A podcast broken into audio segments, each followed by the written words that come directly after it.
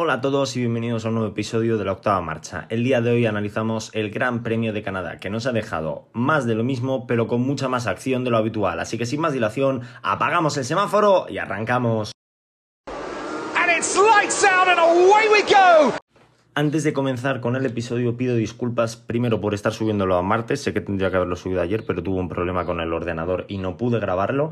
Y segundo, por no subir episodio en... Bueno, la semana pasada no subí episodio, llevamos bastante sin, sin episodio, pero he estado bastante liado con proyectos personales y no he podido grabar. En compensación, esta semana tendréis otro episodio seguramente el viernes, lo intentaré grabar hoy, estamos a martes, así que lo dejo ya presubido y el viernes lo podréis escuchar. Ahora sí pasamos al Gran Premio de Canadá, que eh, antes, una semana antes, eh, el país se vio envuelto en incendios y durante algunos días se puso en cuestión que se pudiese correr el Gran Premio. Los libres 1 se suspendieron y los libres 2 creo que se retrasaron o se adelantaron media hora y eh, se hubo, hubo media hora más de, libres. Luego el sábado ya tuvimos los libres 3 y ahora sí pasamos a la quali. Llegábamos a la clasificación, clasificación que comenzaba con neumáticos intermedios y amenaza de lluvia. En última posición caía Wang seguido bueno, precedido más bien de Logan Sargent, Nick DeVries, Pierre Gasly y Yuki Tsunoda. Luego hablaremos de Pierre Gasly al final de primero voy a decir las posiciones y luego resumimos un poquito la clasificación. En Q2 del 15 al 11 Kevin Magnussen, eh, perdón, Valtteri Bottas décimo quinto, Magnussen décimo cuarto, Stroll décimo tercero, Pérez décimo segundo y Leclerc undécimo. Eh, y en la Q3, décimo Albon, noveno Piastri, eh, estos dos sin tiempo, ahora entenderéis por qué. Octavo Sainz, séptimo Norris, sexto Ocon, quinto Russell, cuarto Hamilton, tercero Alonso, segundo Nico Hülkenberg y primero Max Verstappen. Bien, hablemos un poquito de la quali. En Q1, Wang Yuzu, nada más salir, a falta de 14 minutos para el final, provocaba una bandera roja. Se quedaba sin potencia y... Em, provocaba, se quedaba aparcado eh, después de la chicane que marca el inicio del segundo sector y eh, provocaba esa bandera roja. Una vez eh, se sacaba la bandera roja, le decían que a ver si podía arrancar el coche y llegar a boxes. Finalmente podía arrancar el coche y llegar a boxes, pero se quedaba vigésimo. Em, en Q2, que fue un poquito la más caótica de todas, vimos dos. una, una Q2 hacia seco. Poco a poco se fue secando la pista y Alex Albon, primer aventurero, puso neumático de seco y le salió bastante bien, ya que eh, creo que incluso lideró la Q2. Eh, no lo tengo seguro, pero creo que sí. Leclerc, Pérez y Stroll eh, no superaron el corte, lo cual es un poquito triste. Y en Q3 volvíamos al intermedio. La primera vuelta era bastante buena de Verstappen. Alonso peleaba la pole y en la segunda vuelta Oscar Piastri tenía un accidente provocando una bandera roja. Hulkenberg conseguía marcar tiempo y Alonso se quedaba muy cerquita de marcar un crono, que posiblemente le hubiese dado la segunda posición, si no la primera. Finalmente eh, no pudo marcar crono, la pista luego empeoró bastante, volvió a llover y no hubo mejora ninguna. Pero hubo cuatro pilotos que se vieron sancionados. Eh, Yuki Tsunoda, por lo tanto, salía en decimonovena posición. Lance Stroll, que saldría decimosexto, Carlos Sainz, que saldría undécimo, y Nico Hülkenberg, que saldría quinto. Hülkenberg fue por no respetar el ritmo en la bandera roja y el resto por bloquearse. Destacar la, y lo siento así, lo voy a decir muy claro, la lamentable actuación de Carlos Sainz en clasificación, no solo por quedar octavo, que le ganó Norris, Norris y... y Ocon. Bueno, eh, es cierto que batió a su compañero de equipo a pesar de que luego saldría por detrás de él, pero eh, tuvo una clasificación muy estrambótica. Bloqueó a Gasly, eh, lo que le costó tres posiciones, de ahí que Gasly quedase séptimo. Estaba bastante enfadado el francés y con razón. Ahora explico un poquito por qué. Estuvo a punto de llevarse puesto a Albon en Q2, lo hizo bastante mal en ese aspecto. Y es cierto que muchos diréis, no, es que los ingenieros tienen que dar información respecto al gap. No sé si el ingeniero de Carlos le dio la información o no. Eh, lo que no puede hacer Carlos Sainz tampoco es en la, en la chicane de entrada a meta del muro de los campeones quedarse parado intentando buscar su hueco, porque entiendo que tú quieres buscar tu hueco para tener la vuelta lo más limpia posible eh, y sin nadie que te moleste ni por delante ni por detrás. Lo que tampoco puedes hacer es eh, quedarte clavado en la trazada. No, es que tiene que tomar la curva. Yo ahí soy partidario de que si en esta última curva no puedes tomar una trazada alternativa, porque no la puedes tomar, esta curva en concreto no te permite tomar trazadas alternativas, tengas que tirar desde antes. O sea, no, es que no es lo mismo porque ya, claro, sí, sí, estamos de acuerdo en que no es lo mismo, pero no puedes quedarte clavado en mitad de la trazada esperando a que los pilotos que vengan en vuelta se... Porque, bueno, pues porque Gasly tiene reflejos, todos tienen reflejos ahí, ¿no? Igual le das el coche a, un señor de 50 años, ese Fórmula 1, y, te revienta por detrás y te pega un truco que ni vuelta limpia ni, ni leches. Eh, no, es que claro, el ingeniero hizo muy mal en no decírselo. Eh, los Fórmula 1 llevan espejos retrovisores. Por algo. Que sí, que la situación de lluvia, lo que quieras. También te digo, te puedes imaginar que puede venir alguien. Estás en un circuito, en una sesión de clasificación con 20 coches no en pista, quizá no estaban los 20 en pista, pero hay 20 posibles coches en pista. No te quedes parado en mitad de la trazada en una zona de 300 km por hora. Y es que lo repitió en Q2 y casi se lleva puesto a Albon. Eh, tuvo suerte de que Albon, pues bueno, pues pudo pasar y no entre Sainz y la hierba y no, y no le pasó nada. Pero mal ahí por parte de Carlos Sainz. Y luego otra cosa que la, estuve meditando yo ayer. Es cierto que es muy difícil de, aplicar, pero bueno, es una sugerencia que se me ocurrió a mí. Sé que los de la FIA no escuchan mis podcasts. La FIA este fin de semana, bien, no ha tenido eh, grandes salidas de tono. La bandera roja de, Piastri, que es bandera roja, no, no digo yo que no lo sea.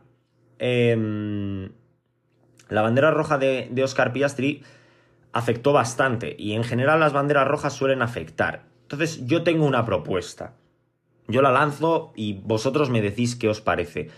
Cuando salga una bandera roja en clasificación, en carrera da igual, pero en clasificación, todas aquellas personas, todos aquellos pilotos que hayan superado el punto donde se ha producido la bandera roja y estén en vuelta cronometrada, pueden terminar su vuelta. ¿Vale? Salvo, salvo eh, evidentemente, que el accidente se produzca en la línea de meta o en una curva y que sea un accidente muy aparatoso al final del circuito, ¿vale? O sea, por ejemplo, si te piñas en el muro de los campeones, pues es bandera roja y nadie puede, hombre, salvo que haya uno que justo haya pasado, ¿no? Pero es muy difícil que se dé la situación, nadie puede mejorar su crono. El de Oscar Piastri fue al final del segundo sector. Es cierto que todos los que habían comenzado su vuelta cronometrada la pierden, porque la pierden, porque no, porque no puedes pasar por una zona de bandera roja fiscal. Pero, por ejemplo, los que estaban ya por delante de ese punto de Oscar Piastri, como era el caso de Fernando Alonso, pero como si es Max Verstappen o Lewis Hamilton, tienen la opción de mejorar su vuelta. No corren peligro porque la bandera roja está en otro lado del circuito. Pueden apretar, intentar mejorar su vuelta es una sugerencia que tengo yo, igual os parece una auténtica chorrada, pero yo creo que no está mal y que eh, no tendríamos tantos easies. Easy, easy, easy, easy, easy. Porque últimamente, y aquí luego daré mi opinión al respecto, la carrera de Fernando Alonso es mucho easy. ¿Vale? Entonces vamos a hablar luego de ello. Y pasamos al plato principal, a la carrera del domingo. Eh, las posiciones de salida, Verstappen primero, segundo Alonso, tercero Hamilton, cuarto Russell, quinto Hulkenberg, Ocon sexto, séptimo Norris, octavo Piastri, noveno Albon, décimo Leclerc, undécimo Sainz, décimo segundo Pérez, décimo tercero Magnussen, décimo cuarto Bottas, décimo quinto Gasly, décimo sexto Stroll, séptimo Debris, octavo Sargent, noveno Sunoda, último Zu. Variedad estratégica en los pilotos. Gasly salía con neumático blando.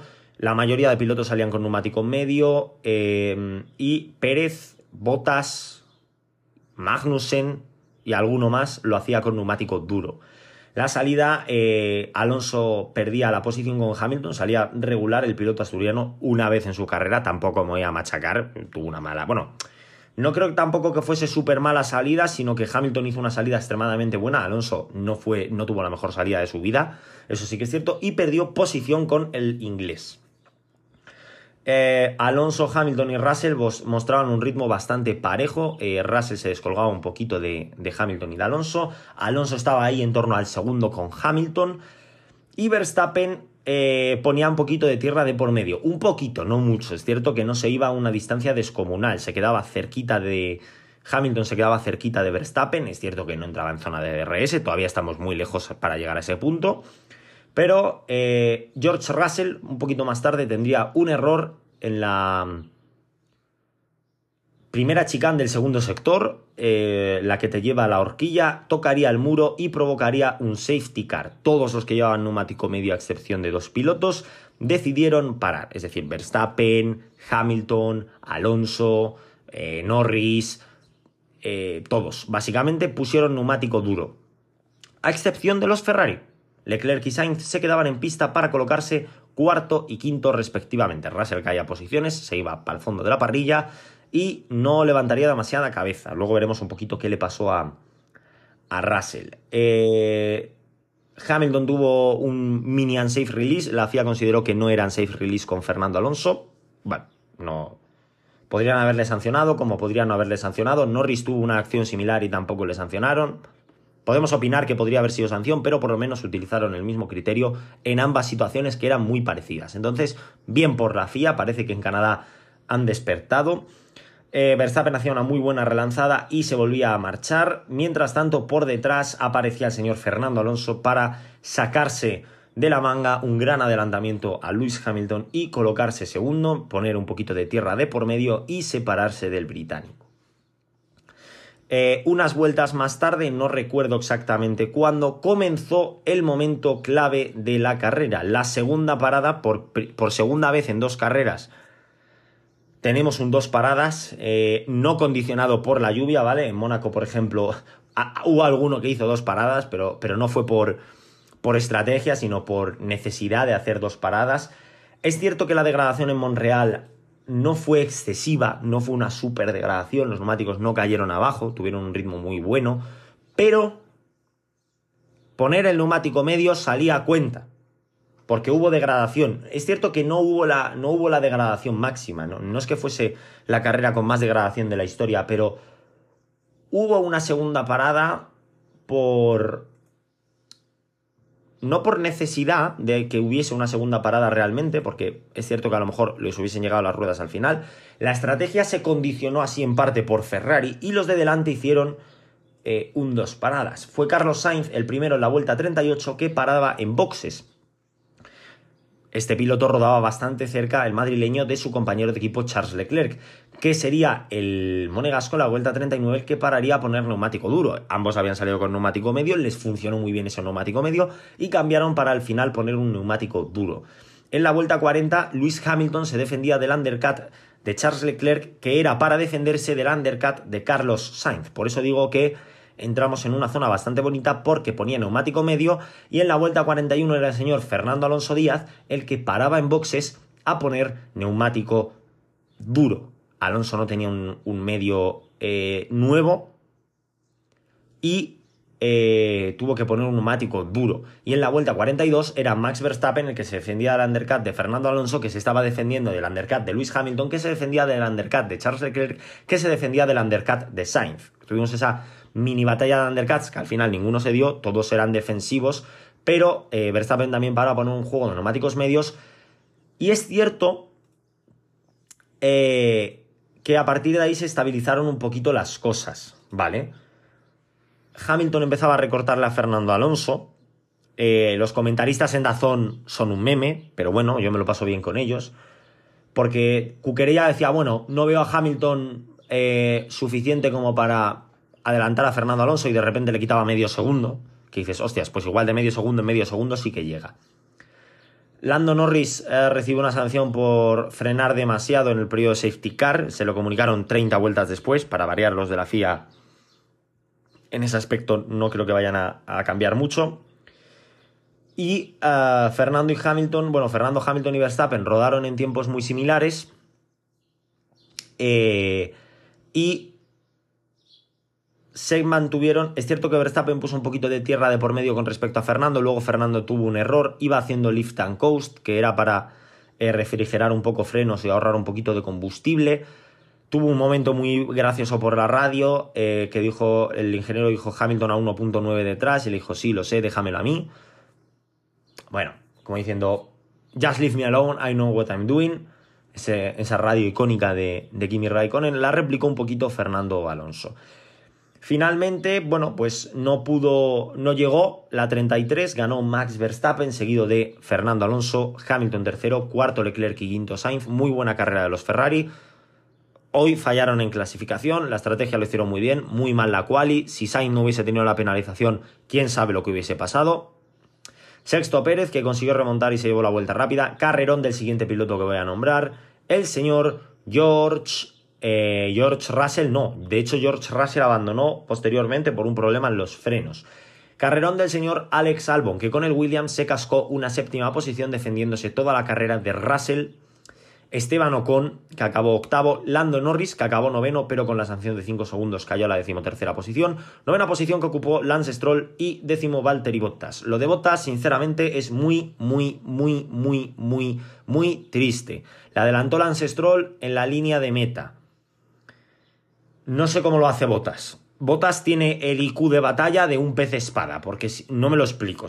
Tío, no puedes ser tan pecho frío. Lo mismo que le hizo Botas a, a Stroll en 2017, se la devolvió Stroll. De hecho, si vemos el, tiempo de, de, carrera, ganó Max Verstappen a 9 segundos y medio Alonso, a 14 Hamilton. Eh, Stroll entró a 64,402 y Valtteri Bottas a 64,432 por 3 centésimas de segundo la adelantó Lance Stroll en la línea de meta. Tristísimo lo de Valtteri Bottas. Eh, vamos a pasar un poquito a la clasificación de, pilotos de constructores y a dar mi opinión sobre el, tema de Alonso, este que he comentado al principio del podcast, y el calendario de las próximas semanas, porque nos adentramos ya casi en el mes de julio. En cuanto al campeonato de pilotos, pues Max Verstappen en, en su línea, eh, prácticamente es campeón del mundo, o sea, no es campeón del mundo matemáticamente, quedan todavía muchísimas carreras, tan solo llevamos ocho, pero la realidad es que eh, va a ganar el Mundial. Al igual que Red Bull, eh, Mercedes y Aston Martin siguen peleando ahí un poco por la segunda posición. Alonso se acerca bastante a Checo Pérez. Peligra el subcampeonato del mexicano, que está eh, desaparecido, y a este ritmo dudo mucho que termine la temporada con Red Bull. No me extrañaría que si siga así, en cuatro o cinco carreras, le dijesen Checo Majete, ahí tienes la puerta, disfruta de, de las vacaciones anticipadas, que te vas a la calle. Eh, podría ser perfectamente el campeonato de pilotos pues tenemos a Verstappen con 195 puntos, Pérez 126, Alonso 117 y Hamilton 102. Peligra incluso el tercer puesto en el Mundial con el tema Hamilton. Luego ya el quinto es Sainz y está muy lejos. Eh, Russell con los abandonos está lastrándose bastante, está sexto con 65 puntos. Lance Stroll con 37 puntos sigue a su bola y, y bueno, este, eh, la zona media este año está muy apretada, pero para mal. Eh, rodaba decimoctavo Alex Albon en la clasificación de pilotos con un punto y gracias a los seis que consiguió el tailandés se coloca décimo segundo. Subió bastante, adelantó a Magnussen, Sunoda, Zu, Bottas, Piastri y Hulkenberg. Eh, el decimosegundo en la tabla tiene siete puntos y no veo que vayan a sumar muchos más a lo largo de la temporada. Eh, no ya solo porque sea Williams, sino el resto de equipos este año lo tienen bastante complicado para entrar en la zona de puntos. Y, eh, eh, eh, y por otro lado, el tema de lo que he dicho de Alonso, de los ISIS, yo voy a seguir siendo alonsista hasta la muerte, pero lo que, a lo que me refería era que em, los ISIS de, de Alonso son, bueno, pues Easy hubiese eh, salido 6 segundos antes, pues hubiese tenido la pole. Y si no se lo hubiese roto el año pasado la pieza en Australia, hubiese salido entre los tres primeros. Y si, y si, y si, y si Alonso hubiese llevado, y si Alonso, y si Alonso, y si Alonso.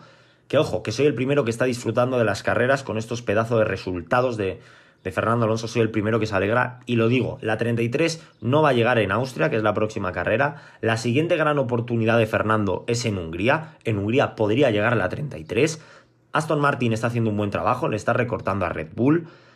Eh, es posible que para final de año estén ahí, para el año que viene eh, puedan luchar un poquito más con, con, Red Bull. Si siguen llegando podios de Fernando, yo voy a ser feliz. Yo no me voy a bajar de, de la Alonsoneta, no me he bajado en los años malos de Alonso, no me voy a bajar ahora. Pero es cierto que, no, eh, y, si hubiese, y si hubiese parado a por intermedios en Mónaco, la 33 hubiese caído. Y si en Hungría, hace, eh, perdón, y si en Canadá sale 6 segundos antes del pit, tal. Y si en no sé dónde, y si en no sé dónde, y si en no sé dónde. A ver, que es cierto ciertas cosas de que... No, es que si hubiese salido 6 segundos antes hubiese hecho la pole. Pues no lo sé, a lo mejor sí, a lo mejor no. No, no lo sabemos. Es muy difícil saber eso. Que hubiese superado el tiempo de Hulkenberg, casi con toda seguridad, ¿vale? Que hubiese estado muy cerca de Verstappen, seguramente sí. Es como lo de Mónaco, ¿no? Si hubiese parado a poner intermedios, eh, hubiese salido por delante de Verstappen. Pues no, no lo sé, sinceramente, sinceramente no creo. ¿Hubiese salido muy cerca? Sí. ¿Tanto como para recortarle 8 o 9 segundos? Pues no creo. Eh, hay que disfrutar del momento. La 33 no va a llegar en Austria. Ojalá llegue en Austria. O sea, no va a llegar en Austria por condición de ritmo. ¿Vale? Eh, evidentemente, si Verstappen abandona y Pérez eh, eh, sigue en su línea habitual, que luego he visto también muchas conversaciones con el tema Checo Pérez, de no, es que verse por fin para luchar por un mundial le está pasando factura y la presión le está pudiendo. A ver, tío, has peleado el mundial cuatro carreras. Cinco con Miami. No, no te puede poder. Si, si te puede la presión en cinco carreras, nunca vas a ser campeón del mundo y, no estás para pelear un mundial.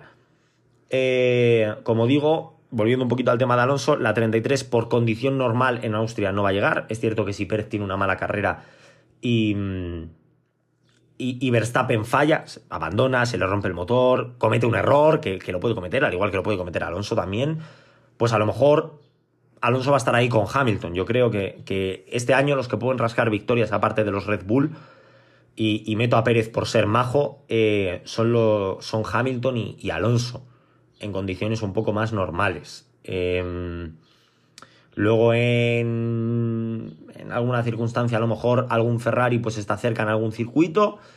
Red Bull está imparable. Eh, la 33 podría llegar en Hungría dentro de tres carreras. Podría ser, no, lo descarto. No, me parece eh, una locura tampoco que la 33 llegue en Hungría.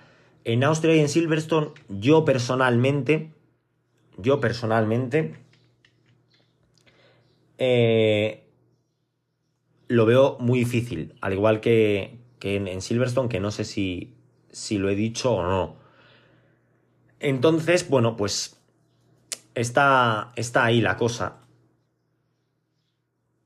No llegó la, la 33. Podría haber llegado Sinceramente no, pero es cierto que estamos más cerca que nunca. Aston Martin ha recortado bastante la diferencia con, los Red Bull y poco a poco se va acercando. Así que yo sí que veo progreso en, Aston Martin, las mejoras han llegado y, bueno, me voy contento de, Canadá, me voy bastante satisfecho con el resultado, un segundo puesto me parece increíble, eh, por delante de Hamilton manteniendo una batalla tremenda. Así que chapó y hacia adelante. Ahora pasamos al momento calendario. Tenemos hoy este podcast, el viernes podcast especial sustituyendo el de la semana pasada que no pude grabar, ¿vale? Eh, seguramente lo tengo ya bastante decidido, voy a dar un poquito mi opinión acerca de, mm, de, estas, de estas carreras que llevamos en Canadá, pues por hacer un poco el, el split con, con, la, con una primera, no, actualización, no me va a meter mucho en, las cosas, podemos mirar cómo va la porra, cómo iría la octava marcha Awards, algunas cositas, luego eh, el 26 otro podcast diferente, ya que no tenemos carrera, nos tenemos que esperar al 2 de julio para el Gran Premio de Austria. Luego tenemos un doble header con eh, Austria y e Inglaterra por lo tanto, el 3 y el 10 analizaremos carrera. Luego, una semana de parón, Gran Premio de Hungría, Gran Premio de Bélgica seguido, otro doble header y llegamos al peor momento de la temporada, el parón de verano que nos dejará tres semanas sin Fórmula 1. Así que por mi parte, nada más. que añadir. Espero que os gustase la carrera, estuvo bastante entretenida, seguramente la mejor carrera en lo que llevamos de temporada, posiblemente. Y nos vemos el viernes en un nuevo episodio. Hasta la próxima.